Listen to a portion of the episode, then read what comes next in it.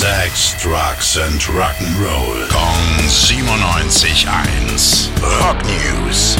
Guten Morgen, Billy. Das Weihnachtsgeschäft läuft, das merken wir jetzt auch wieder an den Neuerscheinungen. Viele große Namen sind dabei. Da hätten wir zum Beispiel Sting, der meldet sich mit The Bridge zurück, sein 15. Soloalbum.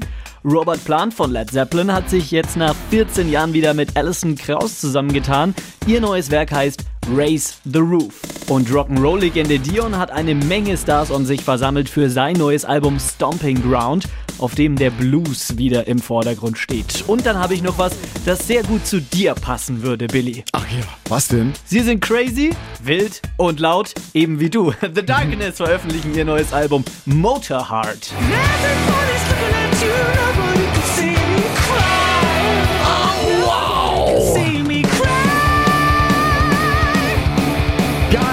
Die werde ich mir heute gleich mal reinziehen. Dankeschön, Chris. Gerne, Billy.